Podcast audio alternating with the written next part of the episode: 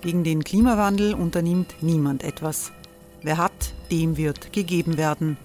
Und Frauen verdienen weniger. War ja immer schon so. Man ärgert sich und macht weiter. Was aber, wenn nicht? Wir haben eine Idee.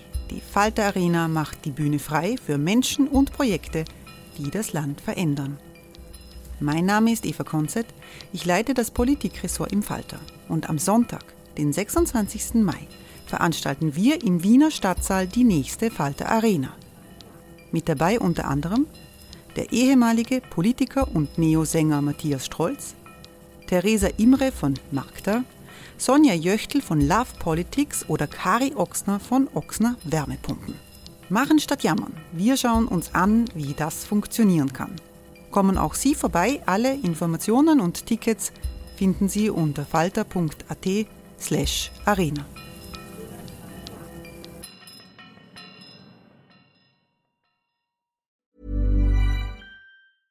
Hey, I'm Ryan Reynolds. Recently, I asked Mint Mobile's legal team if big wireless companies are allowed to raise prices due to inflation. They said yes. And then when I asked if raising prices technically violates those onerous two-year contracts, they said, "What the f*** are you talking about? You insane Hollywood ass."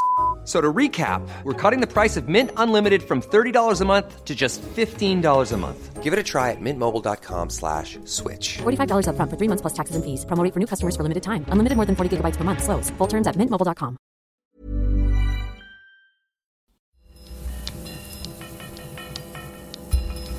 Falter Radio, der Podcast mit Raimund Löw. Sehr herzlich willkommen, meine Damen und Herren, im Falter. Wie groß sind die Risiken für Europa nach dem Brexit, der diese Woche vollzogen wird? Wie werden Briten, Franzosen, Deutsche, Österreicher und alle anderen in Zukunft miteinander umgehen? In, vor den britischen Botschaften werden die EU-Fahnen äh, abgezogen. Aus dem Europaparlament ziehen die äh, britischen Abgeordneten ab. Es sind beklemmende Szenen. Wir werden über die Konsequenzen für uns alle sprechen. Wir befinden uns im Sitzungszimmer der Wochenzeitung Falter. Hier wird immer heftig gestritten, innenpolitisch und außenpolitisch. Und ich freue mich sehr, dass Melanie Sully gekommen ist. Hallo. Ja. Melanie Sully ist britische Politikwissenschaftlerin, erklärt uns Österreichern äh, die Geheimnisse des Vereinigten Königreichs, die vor, vor allem in den letzten Monaten nicht so leicht zu entziffern waren. Ich freue mich, äh, dass äh, Céline Beal gekommen ist. Hallo. Hallo. Äh, Céline Beal ist Korrespondentin von Libération, der Pariser Tageszeitung in Österreich. Ich begrüße Georg Hoffmann-Ostenhof. Hallo. Hallo. Ja, Georg Hoffmann-Ostenhof ist meinungsstarker Außenpolitik-Kommentator im Profil seit vielen Jahren. Und ich begrüße den EU-Experten Paul Schmidt. Hallo. Hallo. Paul Schmidt ist Generalsekretär der Europäischen Gesellschaft für Europapolitik. Äh, Paul Schmidt, das äh, äh, letzte Mal hat es einen britischen Vertreter gegeben in den letzten Tagen bei einem Ministerrat äh, in Brüssel. Die Briten ziehen ab aus den Institutionen äh, der Europäischen Union. Was ist die wichtigste politische Veränderung für die EU, die sich aus diesem Brexit ergibt? Naja, die, die, die große Veränderung ist, dass wir keine 28 Mitglieder mehr sind, sondern 27. Ähm, der 31. Jänner ist der letzte Tag der britischen EU-Mitgliedschaft. Aber am 1. Februar wird sich noch nicht wahnsinnig viel ändern. Also Großbritannien bleibt für die Übergangszeit weiterhin äh, Teil des Binnenmarkts und Teil, das heißt, für Teil die der Bürger ändert sich nicht wahnsinnig Nein, in der Übergangsphase nicht, bis auf den Unterschied, dass die, die britischen Politiker nicht mehr Teil der EU-Gremien sind, aber nach wie vor alle EU-Regeln einzuhalten haben. Das heißt, es ist eigentlich eine schwierige Übergangszeit, ähm, in der sich vielleicht psychologisch einiges ändert, aber faktisch äh, noch nicht viel. Die Frage wird sein, wie wird diese zukünftige Beziehung ausschauen, die es zu verhandeln gibt? Gibt es genug Zeit, um diese Beziehung zu verhandeln? Soll im nächsten Jahr passieren. Genau, bis, bis Ende dieses Jahres soll das eigentlich stehen. Äh, das wird sich nicht ausgehen. Das heißt, wir, wir gehen eigentlich in eine längere Übergangsphase. Äh, und dann wird spannend zu sehen sein, was hier das Ergebnis ist. Ähm, sind, es ist ein neues Kapitel des, des, des Brexits, eine zweite Phase sozusagen nach dem, diesem formellen Austritt. Jetzt, wenn die Briten nicht mehr dabei sind, bei den Gipfeln, bei den Ministerräten, ist das ja schon ein Verlust an Einfluss, ein Verlust an Möglichkeiten mitzureden und damit auch ein Machtverlust. Melanie Solly, realisiert man das? Fühlt man sich, hat man ein bisschen in, in, in London das Gefühl, es könnte sein, dass wir jetzt isoliert sind, von ausgeschlossen Nein, nicht wirklich. Aber die Entscheidung wurde vor dreieinhalb Jahren getroffen. Also man hat viel Zeit, irgendwie damit umzugehen. Und es war immer wieder, ja, der Austritt kommt und dann doch nicht. Also eigentlich für viele ist eine Erleichterung auf beiden Seiten, dass endlich was passiert. Uh, Boris Johnson hat die Wahl gewonnen voriges Jahr mit dem Slogan Get Brexit Done. Und Brexit für viele heißt Austritt. Es heißt nicht diese Verhandlungen über Freihandelsabkommen und sehr komplexe Dinge. Es heißt nicht mehr dabei zu sein. Viele sagen Gott sei Dank, andere, die für den Verbleiben der EU waren, Sie wollten eigentlich, dass die EU Reformen macht und das ist auch nicht wirklich so passiert. Aber jetzt, also, die Briten sind allein in der weiten Natur der schwierigen Weltpolitik. Ja, Leute haben gesagt, die waren immer isoliert, auch in der EU. Was soll der Unterschied sein? Also äh, Johnson hat keinen Kommissar ernannt. Ähm, ja, die Abgeordneten in Brüssel, Straßburg sind, sind eigentlich entbehrlich für viele. Ähm, und natürlich... Einspruch. Einspruch. das habe ich erwartet aber irgendwie in, in, den Augen von vielen in Großbritannien. Das ist so weit weg, das ist komplett, ja. Äh, die, die haben über, auch kein, über, den Ärmelkanal Es gibt schon ein Disconnect ja. zwischen Nordengland und Abgeordneten in Westminster, gar nicht von, von Straßburg, Brüssel zu reden. Natürlich, für diejenigen in, in Straßburg ist es wichtig. Das ist, das, das ist, mir schon klar. Und das, äh, also die, die, die, die öffentliche Wahrnehmung ist vielleicht auch eine andere, aber Tatsache ist, diese Übergangszeit ist eine heikle Phase, weil es werden nach wie vor äh, Regeln gemacht in europäischen Gremien, es werden Entscheidungen getroffen. Großbritannien ist nicht Teil dieser Entscheidung, muss sie aber umsetzen. Zumindest bis Ende nächsten Jahres. Zumindest bis Ende, Ende nächsten da, Jahres, wenn nicht, wenn nicht äh, länger, weil äh, das wird sich alles nicht ausgehen. Und diese Entscheidung, bei diesem Entscheidungsprozess sind neue Kräfteverhältnisse. Äh, Frage äh, an Céline äh, Beal. es hat ja immer Spannungen gegeben, traditionell zwischen Franzosen und Briten, wie jetzt Europa ausschauen soll, wie sehr Marktwir soll, soll die EU eine Wirtschaftsunion sein, wie sehr soll auch politisch äh, daraus eine Union werden. Fühlt sich Macron, der ja viele Ideen hat, wie man die EU reformieren soll, jetzt gestärkt, weil er nicht mehr die Briten hat, die ihm sagen, stopp, stopp, stopp, etwa in der Außenpolitik, in der Militärpolitik? Ich glaube, das stimmt, dass er sich schon profiliert hat nach dem Referendum. Gleich danach, er hat diese riesige Rede über Europa gemacht. Ähm, er versucht einen Neustart zu machen in Europa. Er fühlt sich wahrscheinlich ein bisschen stärker, aber ich glaube, es ist auch den Franzosen ziemlich klar, dass ähm, ohne Großbritannien ist die EU einfach weniger stark in der Welt und äh, die Franzosen haben wollen, dass die EU eine, eine diplomatische Rolle spielt in der Welt und ohne Großbritannien verliert man schon einen, einen Verbündeten. Einen, wie, nachhaltig ist diese Schwächung, äh, Georg Hoffmann-Ostenhof? Naja, es ist zunächst einmal eine Schwächung, weil auch die Leute äh, international, auch das Ansehen Europas ist natürlich geringer, wenn ein großer, ein großer Staat ausgetreten ist. Äh, das ist nicht ein gutes Zeichen für die, für die EU. Auf der anderen Seite, das, was, äh, was da gesagt wurde, ich glaube, also es ist nicht nur, dass, äh, dass der Macron gestärkt ist. Ich glaube, die Kräfteverhältnisse innerhalb der EU haben sich verändert zugunsten, Euro, äh, zugunsten Frankreich. Frankreichs und zugunsten der äh, Positionen, die Frankreich hat. Äh, England war immer äh, das Land, das äh, gegen also politische Integration war. Ja, äh, das fällt nun weg. Die, die Deutschen, die so eine Zwischenposition haben, haben jetzt dieses Korrektiv und auf das sie sich ausreden können, die Engländer nicht mehr. Das heißt, es geht in diese Richtung der Vertiefung.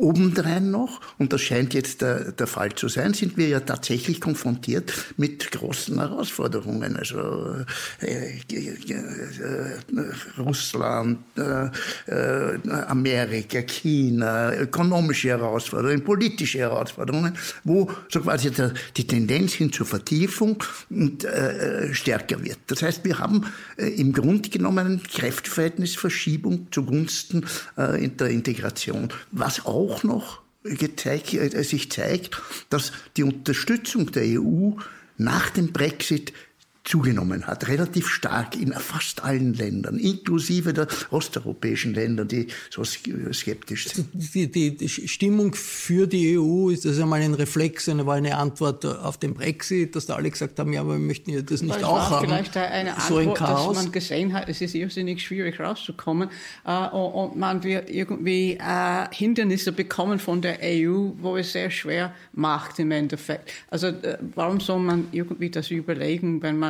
ganz bequem in der EU bleiben kann. Aber das ist nicht unbedingt eine positive Werbung. Das, also ich, ich frage mich, ob wirklich die Kräfte für eine stärkere Integration jetzt da sind. Ist nicht äh, die Tendenz zu einer Stärkung des Gewichts der Nationalstaaten, auch innerhalb der Europäischen Union, möglicherweise auch beschleunigt durch den Brexit. Also in der Weltpolitik hat jetzt äh, die Europäische Kommission nicht wahnsinnig viel zu reden, weniger zu reden, weil die Briten nicht mehr Aber den Anspruch stehen. hat sie, den Anspruch. Genau, naja, Ansprüche kann man viel haben. Ja, aber man muss zuerst einmal die Ambition haben. Frankreich, Deutschland und Großbritannien agieren doch als europäische Großmächte in ein bisschen in den, in den großen Krisen dieser Welt gemeinsam. Etwa im Iran oder auch sogar gegenüber China und, äh, und anderen Fragen. Gibt es da eine Trendwende weg von der Kommission in Richtung Großmachtpolitik? Ja und nein. Also ich glaube, man sieht beide Tendenzen. Auf der einen Seite ist, ist der Brexit auch ein Lackmustest für all jene, die mehr Integration wollen. Die können das nicht nur jetzt mehr in Überschriften sagen, sondern die müssen auch liefern und umsetzen. Und da tut sich, glaube ich, Macron sehr, sehr schwer, weil es fehlen ihm die Partner. Also Deutschland ist in einer Zwischensituation, wo wir eine Bundeskanzlerin haben, die, die outgoing ist. Die Frage ist, wer wird der nächste Regierungschef, die nächste Regierungschefin? Wie ist da die Positionierung? Äh, eine neue Gruppendynamik, neue Allianzen, die sich finden müssen, skandinavische Länder wie Dänemark, Schweden, aber auch die Niederlande, die jetzt natürlich Großbritannien als, als Partner verlieren. Das heißt, hier, hier gibt es eine Dynamik für neue Gruppen, die in bestimmten Bereichen Fortschritte machen können. Das ist das eine. Das zweite ist, dass man, wenn man jetzt um 60 Millionen äh, Mitbürgerinnen und Mitbürger kleiner ist, sich überlegen muss, okay, aber was sind die Themen, die ich wirklich nur gemeinsam lösen kann? Ja? Ähm, Kompetenzen renationalisieren hört sich gut an, aber welche wären das? Und ist das nicht eine Einbahnstraße? Und muss ich mir nicht gleichzeitig auch äh, Gedanken machen, äh, wie gehe ich mit diesen großen Fragen um und muss ich sie nicht benennen und muss ich dann wirklich einen Weg finden? Weil die Erwartungen sind hoch, dass Europa Probleme löst. Man muss aber auch der, der europäischen Ebene die Kompetenzen geben, diese zu lösen. Äh, und die Mitgliedstaaten allein schaffen das nicht. Céline, äh, Macron hat innenpolitisch einige Schläge hinnehmen müssen. Hat er die Ambitionen, noch äh, Europa so zu reformieren, wie er das vor zwei Jahren angekündigt hat und wo, wo eigentlich überall alle äh, grandios geschwiegen haben dazu? Ist das noch da, dieser die, die Ambition ist sicher noch da. Also man merkt, dass er immer sehr laut kommuniziert äh, auf der internationalen Ebene. Also es sei über, über die NATO oder über auch dieses Veto gegen die Erweiterungsdiskussionen mit Mazedonien und Albanien. Also er traut sich immer noch, irgend, also seine Meinung zu, zu verkünden und ziemlich provokant auch ob er dann Partner findet, wo er das auch umsetzt, das weiß ich nicht. Vielleicht ist er ein bisschen isoliert, ich weiß nicht. Aber ich glaube, er hat noch Ambitionen, ja. Aber in der Innenpolitik ist er unter Druck. Und von allen diesen Ländern sehen wir eigentlich ironischerweise, dass Johnson der Stärkste in dieser Gruppe ist. Er hat eine satte Mehrheit im Parlament hinter sich. Ähm, in Deutschland, wir sehen, das ist auch eine Übergangsphase, bis man wirklich weiß, äh, was kommt ähm, und anderen Ländern wie Polen, Ungarn, Malta, die sind unter Druck, weil sie nicht die Rechtsstaatlichkeit, also Normen der EU, äh, die können das auch nicht erfüllen. Also in der EU haben wir ähm, kein Leadership äh, von einem Land, der wirklich in der Innenpolitik sehr stark ist. Ja. Aber, aber, aber Melanie, Johnson, das, Johnson hat nur noch eine Woche Zeit, um mitzumischen. Hey, I'm Ryan Reynolds. Recently, I asked Mint Mobile's legal team if big wireless companies are allowed to raise prices due to inflation. They said yes. And then when I asked if raising prices technically violates those onerous two-year contracts, they said, "What the f*** are you talking about? You insane Hollywood ass." So to recap, we're cutting the price of Mint Unlimited from $30 a month to just $15 a month. Give it a try at mintmobile.com slash switch. $45 up front for three months plus taxes and fees. Promo for new customers for limited time. Unlimited more than 40 gigabytes per month. Slows. Full terms at mintmobile.com. dann ist er nicht mehr Teil dieser Gruppe. Das heißt, dieser, ja, dieser Vergleich kann, geht er, nicht mehr kann, lange. Er, er, wird sowieso mit ähm, Amerika, Russland oder, oder Türkei. Außerdem, außerdem weiß man ja nicht, wie, wie, wie, wie sich die ja, England entwickelt. Großbritannien ist, ist, nach wie vor ein Mitglied der OSZE, der NATO, der UNO. Also irgendwie, es gibt eine, viele Bühnen, wo man, man sich profilieren kann. Ja, ja? Und Europa hat Nachholbedarf in, in und, der und, und das, das, stimmt schon. Boris, Boris, Johnson hat irgendwie einen Drive, nur, nur, man weiß nicht, wohin der Drive ja, außerdem führt. weiß man nicht, wie es weitergeht. Ich meine, es ist ja noch nicht einmal ausgeschlossen, dass es ein, ein harter Brexit wird. Die Richtung ja stimmt, würde ich auch für London ja, nicht überhaupt nicht, nicht ausgeschlossen. Und, und äh, punkto Macron, also die Schläge, die er gemacht hat, also ich meine, zumindest hat er wesentliche Sachen seiner Reform-Dings durchgesetzt, selbst seines Reformprogramms durchgesetzt. Selbst jetzt, also wo man sagt, also er hat die großen Demonstrationen, aber das Herzstück der Reform hat er durchgesetzt. Das heißt, äh, Macron ist stärker, als man glaubt, stärker, als sehr oft äh, behauptet wird. Ich würde sagen, dass sein Anspruch auf Leadership innerhalb der EU durchaus intakt ist. Und äh, tatsächlich sind die Entwicklungen in die Richtung, dass natürlich, also ich meine, heute habe ich gelesen, der Karas, ja, also ÖVP-Abgeordneter in, in, in, Im Europaparlament. im Europaparlament innerhalb der, S, äh, der, der ÖVP ja ein Dissident, äh, fordert, dass bitte die EU äh, einen, äh, wenn schon nicht das Budget größer wird, wogegen die Österreicher sind, äh, dass zumindest Anleihen gemacht werden oder direkt Steuern äh, eingehoben werden. Das ist ein Diskurs, das ist ein Diskurs der Integration, der weiteren Integration. Natürlich sind Nationalismen da überall, ja, sind überall Nationalismen, aber ich bin mir nicht sicher, ob die gerade in der, in der Phase des Stärkens, stärker werden. Wo sind. positioniert sich da in dieser unübersichtlichen Situation in Europa Österreich? Und wie wird das aufgenommen? Also wir haben gesehen, äh, wie die Europaministerin Ed Stadler in Paris war, hat eigentlich äh, ist sehr mit viel Respekt und viel Lob irgendwie aufgenommen worden, weil die Franzosen gesagt haben, wir sind ganz froh, dass da keine Rechtsextremen mehr in der Regierung sind, sondern Grüne in der äh, Regierung sind. Aber wahnsinnig groß in der äh, Europapolitik unterscheidet sich das jetzige Kabinett kurz vom früheren Kabinett kurz wahrscheinlich nicht. Was erwartet man in Frankreich? Gibt es sowas wie eine Erwartung, was Österreich jetzt für eine Rolle spielen wird? Also ich glaube, die, die Erleichterung, dass die FPÖ nicht mehr in der Regierung ist, spielt schon. Also ich glaube, man ist schon ziemlich froh und man, man erwartet sich schon, dass man besser zusammenarbeitet kann. Das ändert nicht daran, dass man trotzdem, dass Österreich nicht plötzlich auf dieselbe Linie wie Frankreich ist. Also äh, Caroline Edstadler ist, will trotzdem nicht über ein Prozent äh, zahlen in das, in das EU-Budget, wo Frankreich viel mehr, also viel ambitionierter wäre. Ja. Genau. Das ist eine ähm, Verhandlungsposition, glaube ich. Ja, also man sehen, was, was das wird. Aber auch zum Beispiel ähm, die Flüchtlingspolitik, man, die, also Türkis-Grün ist nicht plötzlich für eine Verteilung auf EU-Ebene der Asylsuchenden. Also das hat sich nicht geändert, was aber die Ministerinnen gesagt haben. Also die französische Staatssekretärin Amélie de Montchalon hat gemeint, man freut sich trotzdem, dass da ähm, auch Österreich eine Vorreiterrolle sieht der EU in den Klimafragen, weil das ist auch etwas, das mhm. Frankreich äh, als Priorität sieht. Paul Schmidt, wie äh, sehr äh, ist das eine Belastung, dass äh, die türkis-grüne Regierung nach außen in vielem so ausschaut wie türkis-blau vorher? Also zum Beispiel, es hat diese Diskussion gegeben, wie man umgehen soll mit der sehr kritischen Situation in Libyen es einen Bürgerkrieg gibt und wo mhm. äh, der Vorschlag gekommen ist aus Brüssel vom Chefdiplomaten, äh, es müssen die Europäer, weil es ihnen wichtig ist, dass dieser Bürgerkrieg begrenzt wird, auch bereit sein, sich zu engagieren, militärisch zu engagieren. Und das erste Schritt zum Engagement, äh, man soll eine äh, Operation äh, im Mittelmeer, die Operation Sophia, um äh, diesen Waffenstillstand dort zu überprüfen, wieder starten. Und die Österreicher haben gesagt, nein, weil da können die äh, europäische Schiffe im Mittelmeer natürlich auch Flüchtlinge aufnehmen müssen, wenn die in Seenot sind. Also man fragt sich, es war ja immer, in, in der österreichischen Europapolitik war eigentlich immer die Idee, Europa soll sich um große Fragen der Weltpolitik, auch der Außenpolitik kümmern. Ja. Aber jetzt wird das konterkariert, aber wenn irgendwo äh, welche Flüchtlinge damit gerettet werden äh, müssten, dann wollen wir das nicht mehr. Das, also ist ich, doch sehr kleinlich. Also ich glaube, äh, das sind jetzt viele Fragen in einer.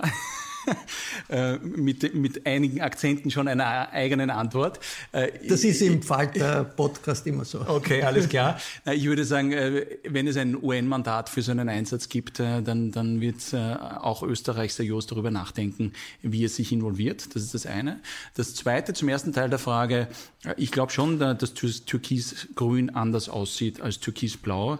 Ähm, Papier ist geduldig, stimmt. Aber äh, wenn man sie, allein wenn man das Regierungsprogramm miteinander vergleicht, 2017 äh, und jetzt Anfang 2020 und das Wording vergleicht, dann wird hier schon eine ganz eine andere Musik gespielt, zumindest in dem Europakapitel.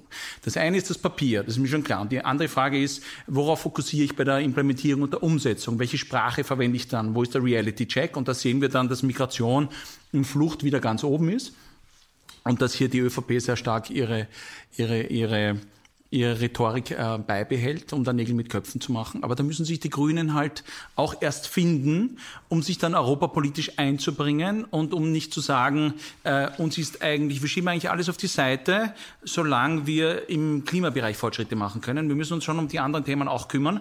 Und das ist ein Prozess. Ich glaube, das geht nicht von heute auf morgen bei einer Partei, die, die, die noch nie äh, in einer Bundesregierung war.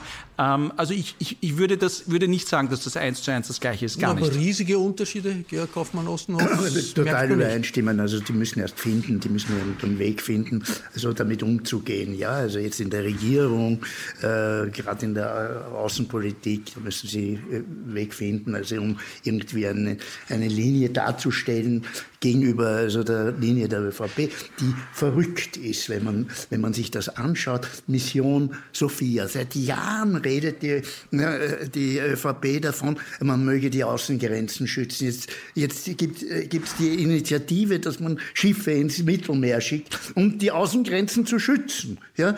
Und die ÖVP sagt, na, das machen wir nicht. Ja? Also das ist ja äh, echt verrückt. Ja? Äh, genau dasselbe mit den, mit den äh, Settlement-Programmen. Ja? Das heißt, die äh, Resettlement, dass Resettlement, das Flüchtlinge über UNO-Institutionen Flüchtlinge genommen werden, die also Europa von der UNO ausgesucht wird, äh, werden. Und das für jeden Flüchtling, glaube ich, werden 10.000 Euro gezahlt also der genommen wird. Und das wurde, äh, dieses, äh, dieses Projekt wurde 19, äh, 2017 suspendiert und jetzt hat man gesagt, na, wir nehmen es nicht wieder auf, wir nehmen keine, keine das, Flüchtlinge. Das Argument, wenn man, wenn man Regierungsmitglieder fragt, wieso eigentlich, dann ist äh, immer das Argument, ja, weil in den letzten Jahren so viele Flüchtlinge nach Österreich gekommen sind, was aber in der Logik heißen würde, also für alle Zeiten tun wir jetzt humanitäre äh, Gästen Na, der allem, äh, Österreichs ausschließen. Na, vor allem in Deutschland, in Deutschland die CSU, der, der, der, der Innenminister von der CSU sagt, er übernimmt 25.000 äh, Leute. Ja? Also so quasi der, der, der, der rechtskonservative Teil der, äh, der, der deutschen äh, das müsste sich, Union. müsste sich im bürgerlichen Lager ein bisschen einen Meinungsumschwung geben wahrscheinlich. In, in Deutschland? In, ja, in Österreich. Ne? In Deutschland, Aber in Deutschland gibt es diesen Umschwung, den, den, Umschwung in, in Österreich noch nicht oder, oder nicht. Ja. Jetzt, wie, wie, ist das London? Wie, wie, sieht, wie sieht man dort den Sebastian Kurz? Na, ich glaube, ich finde, dass er eine sehr ähm, interessante Experiment, äh, vor allem weil in Großbritannien Grünen sind nicht so stark. Ähm, und äh, die haben zwei Themen erwähnt, äh, als Kurzregierung äh, ernannt wurde. Also Klima, sehr stark auch in Großbritannien, weil sehr oft es gibt Hochwasser und sehr viele Probleme, die zusammenhängen. Äh, und Kopftuchdebatte, das haben sie aufgegriffen als die zwei Themen. Und, und wie, wie, wurde das aufgegriffen? In London sieht man ja alle möglichen Kopfbedeckungen bei, bei Jung und Alt. Ja, aber in den Schulen, in den Schulen ist das schon ein Problem. Also weil einige Schuldirektoren, es ist nicht, es ist nicht staatlich verboten, aber es ist von Schule zu Schule anders. Es ist, äh, aber es ist schon ein heikles Thema in, in einigen Bezirken. Aber Klimakonferenz äh, der UN wird in Glasgow äh, in Schottland stattfinden im November. Also das heißt für, für die konservative Regierung, es ist interessant zu sehen, ob man eigentlich ein konservatives Programm verknüpfen kann mit grünen Elementen, also mit, mit der grünen Agenda, Green Agenda. Uh, und, und, sie werden dann das sehr genau beobachten. Sie unterscheiden sehr uh, wohl zwischen Grün und FPÖ in der Regierung. Ja. Die, FPÖ ist ja nicht mehr. Ja, ja, ich, das also meine die ich. Ja, das, das, äh, das, Sie vermischen das nicht. Sie sehen, äh, dass eigentlich ein großer qualitativer Unterschied ja. gibt zwischen äh, ein äh, ÖVP und Grünregierung, äh, war die Frage war, ist das wirklich so anders, wie Sie das sehen von außen zwischen äh, ÖVP und FPÖ? Das haben Sie schon irgendwie eine, eine, ganz große Herausforderung für Europa in diesen Nach-Brexit-Jahren wird die Auseinandersetzung äh, mit autoritären Tendenzen in Osteuropa. Äh, es gibt zurzeit einen großen Krach zwischen Polen und der Europäischen Kommission um die Frage der Unabhängigkeit der Justiz. Die äh, polnische Regierung, auch das polnische Parlament, hat ein Gesetz erlassen, das Regierungs, eine Regierungsinstitution schafft, die Richter diszipliniert, äh, ihnen vorschreibt, was sie tun dürfen, nach welchem Recht sie sprechen dürfen und ihnen auch vorschreibt, dass sie nicht europäisches Recht anwenden dürfen, wenn es in Widerspruch zu polnischem Recht steht. Also eigentlich eine riesige äh, Geschichte. Jetzt Österreich versucht, gerade Sebastian Kurz versucht sich eben als Brückenbauer, ist auch nach Prag gefahren zu einer Sitzung der Visegrad-Staaten, wo Polen, Ungarn, Tschechien äh, vertreten waren. Dieses Engagement zu vermitteln zwischen autoritären Tendenzen in Osteuropa und dem, was Common Sense ist in äh, äh, der Europäischen Union. Hat das zu irgendetwas bisher geführt, äh, Paul Schmidt? Ist da irgendwas rausgekommen außer schöne Fotos? Ja, die Fotos waren schön. Also ich, ich habe kenne noch keine Ergebnisse. Ich glaube, klimatisch ist es wichtig, äh, dass man mehr miteinander redet und dass einfach die Stimmung besser wird, aber das löst die Probleme noch nicht. Und auf der anderen Seite die Rechtsstaatlichkeit ist das Um und Auf der europäischen Integration. All das, was mit polnischen Gerichten passiert, passiert ja nicht nur in Polen. Das sind europäische Gerichte und betrifft uns alle, weil die sprechen europäisches Recht, das nicht nur in Polen gilt. Ähm, das heißt, hier kann man keinen Millimeter breit irgendwie entgegenkommen und großartige Kompromisse schließen. Ähm, vielleicht äh, gibt es die Möglichkeit, aber auch da ist dieser enge Dialog und das Verständnis füreinander wichtiger, ähm, dass man, dass man mit anderen Themen gemeinsam, äh, wo auch äh, Länder wie Polen dann einiges davon haben, also zum Beispiel Stichwort EU-Budget, ähm, solche Sachen verbindet, um dann diesen gordischen Knoten äh, zu lösen. Wie ja? gefährlich ist das? Ich meine, kannst du einer neuen Spaltung in der EU kommen, wenn Polen sagt, ja. wird, das ist jetzt, wir, wir sind eine Nation, wir haben unsere, unser eigenes Rechtssystem, die Interessen. Das hat Vorrecht? So weit, so weit sind wir noch nicht. Und ich glaube, die, die, die, die Wirtschaftsinteressen Polens äh, liegen ganz klar in einer engeren Integration. Und Polen ist ja der, der größte Empfänger von, von Agrarförderungen zum Beispiel. Also, also Polexit? Nein, das, naja, nein, das sehe ich nicht. Und auch, die, auch die, die, die Bevölkerung möchte das nicht. Vielleicht ist das ein Prozess und das dauert. Äh, aber man, man, muss da, man muss da wirklich achtsam sein, damit genau sowas nicht passiert. Aber so weit sind wir noch lange. Außerdem noch militärisch. Also haben die natürlich Interesse an, natürlich. an, an, starken Europa, nicht? Also letzten Endes, ja. Äh, dass es Bröseln gibt und, äh, ja. und gestritten wird, äh, ist klar, aber ich sehe auch keine, überhaupt keine Tendenz. Also, dass die es gibt eine politische Auseinandersetzung. Aber zum Beispiel der, der, das, das polnische Argument für den, für den Euro oder in Richtung Euro zu gehen, um ihn als Währung einzuführen, ist ein sicherheitspolitisches Argument. Ja? Also die, die, die, die, Nähe zu Russland äh, ist, ist ein, ein großes Risiko aus polnischer Sicht. Und daher ist, ist auch da die Solidarität der Europäischen Union so wichtig für sie. Die, das Budget und die finanziellen Flüsse, die wirtschaftliche, äh, der, der, wirtschaftliche Zusammenhalt ist ein Faktor, der gegen diese politische äh, Auseinanderentwicklung, die, es hier gibt, spricht. Jetzt im Budget, äh, Celine, wir haben das angesprochen, Frankreich möchte ein bisschen ein stärkeres Budget, auch andere, auch Deutschland sogar. Die Sparmeister Europas sagen, es könnte etwas mehr hineinfließen. Österreich will ja keinen Cent äh, mehr zahlen. Äh, aber es gibt zusätzlich die Idee, das zu koppeln an Rechtsstaatlichkeit. Das heißt, einen Teil der Gelder zu koppeln daran, dass äh, in den Mitgliedstaaten äh, keine rechtsstaatlichen Probleme sind. Ist das in, wird das in Frankreich auch dis diskutiert oder ist das äh, ist ja an sich etwas, äh, äh, etwas Schwieriges zu sagen, Rechtsstaat zu kombinieren mit Zahlungen, weil die Staaten, die dann das Geld nicht bekommen werden, vielleicht auch ich meine, verstimmt sein, beleidigt sein, die Nationen werden beleidigt sein. Aber ist das eine, eine Idee, die in Frankreich diskutiert wird? Ja, eine Umorganisation des Budgets, um Gelder, die fließen, zu koppeln an Rechtsstaatlichkeit? Ich glaube, das wird wohl diskutiert. Ich glaube nicht, dass es ein Problem von Macron, von Emmanuel Macron ist, äh, dass er Angst hat, die Menschen zu, also bestimmte Länder zu kränken. Also man hat gesehen, wie er mit Polen umgeht seit Jahren. Er, ist, er hat aggressive Wörter. Äh, auch vor kurzem auch. Es ging um die Klimaneutralität und er hat wieder ähm, scharfe Wörter, sagen wir mal, gefunden. Also ich glaube, das ist jetzt nicht wirklich sein Problem. Die, die Frage Rechtsstaatlichkeit in Polen oder das Nein, die, die Frage ist, was machen wir mit den Polen, die in Großbritannien sind? Also das kommt häufiger vor. Und, als, und was passiert? äh, ja, das sind so geregelt im Ab, ähm, äh, Austrittsabkommen, also zumindest für, für heuer. Aber ich glaube, also, also das Problem Polen ist nicht, dass Polen weggeht oder, oder auf die Idee kommt, die EU zu verlassen. Aber wenn es äh, sich verabschiedet von demokratischen Werten, das ist schon äh, ein Problem. Und wie geht Europa damit um? Es wird ein Monitoring äh, von Rechtsstaatlichkeit in Polen geben vom Europarat. Das ist auch ein Gremium, äh, wo Österreich, Großbritannien und viel mehr äh, andere Länder dabei sind. Und, das ist schon irgendwie ähm, bedenklich, welche Sanktionen hat man. Also nur wirklich irgendwie zu sagen, ja, die bekommen nicht so, so viel Geld, das, das ist... Ähm, das stimmt, man braucht, man braucht neue, effizientere Mechanismen, um damit umgehen zu können. Und mhm. es ist ja auch kein Zufall, dass diese Rechtsstaatlichkeit dann in einer neuen Methodologie im, im, Hinblick auf zukünftige Erweiterungsschritte ganz, ganz oben steht. Das ist ja auch eine, ja, aber es ist ja nicht eine, nur, eine ja, Forderung Frankreichs, die zu Recht ist. Aber, aber nicht nur, was den Beitritt betrifft, sondern auch, ja. was, was viele andere EU-Mitgliedstaaten betrifft.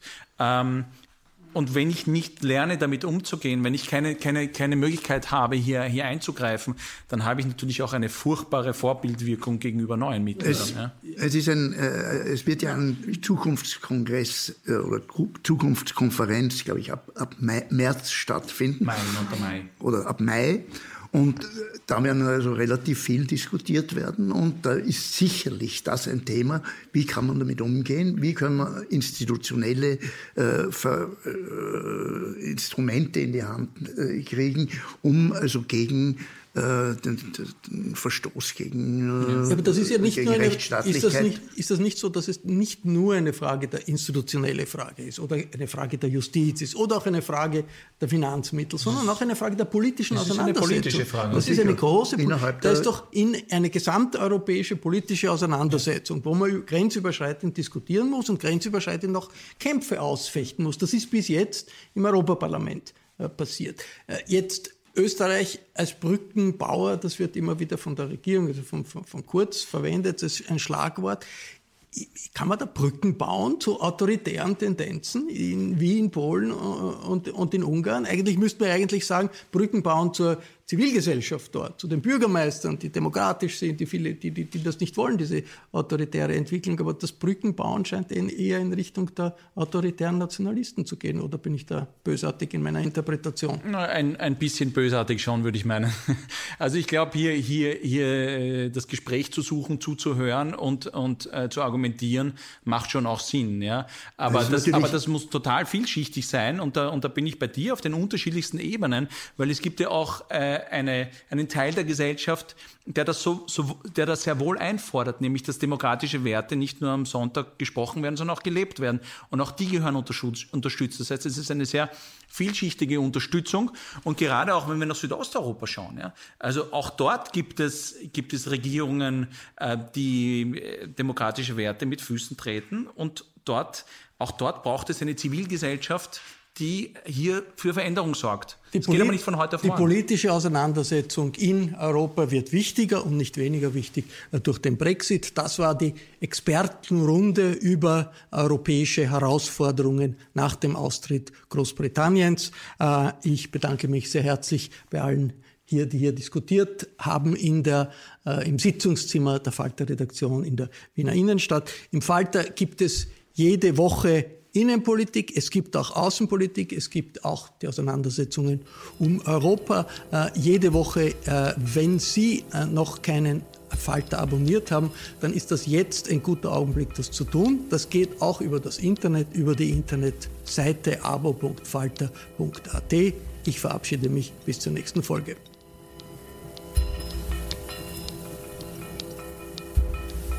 Sie hörten das Falterradio den Podcast mit Raimund Löw.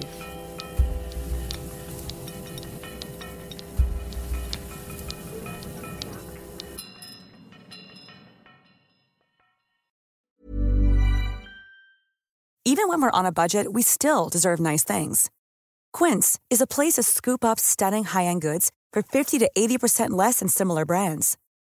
They have buttery soft cashmere sweaters starting at $50 luxurious Italian leather bags, and so much more. Plus, Quince only works with factories that use safe, ethical, and responsible manufacturing. Get the high-end goods you'll love without the high price tag with Quince. Go to quince.com/style for free shipping and 365-day returns.